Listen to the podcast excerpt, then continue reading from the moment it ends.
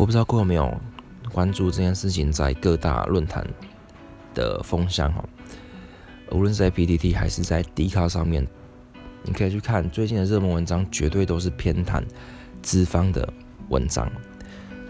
那么这是因为呢，长隆公司有聘请那些写手、行销公司去操作，而这个操作的痕迹真的非常的明显，都有特定的账号在维护某个风向的言论。大部分都是在抹黑空服员啊，说什么空服员赚很多钱，到处玩啊，然后呃常常去夜店之类的东西，试图制造社会对空服员不佳的这个舆论。我真的觉得这非常糟糕。长隆公司是有钱的公司，可以去聘请写手做这件事情。那我没有想过老公，他根本就不把老公当一回事嘛。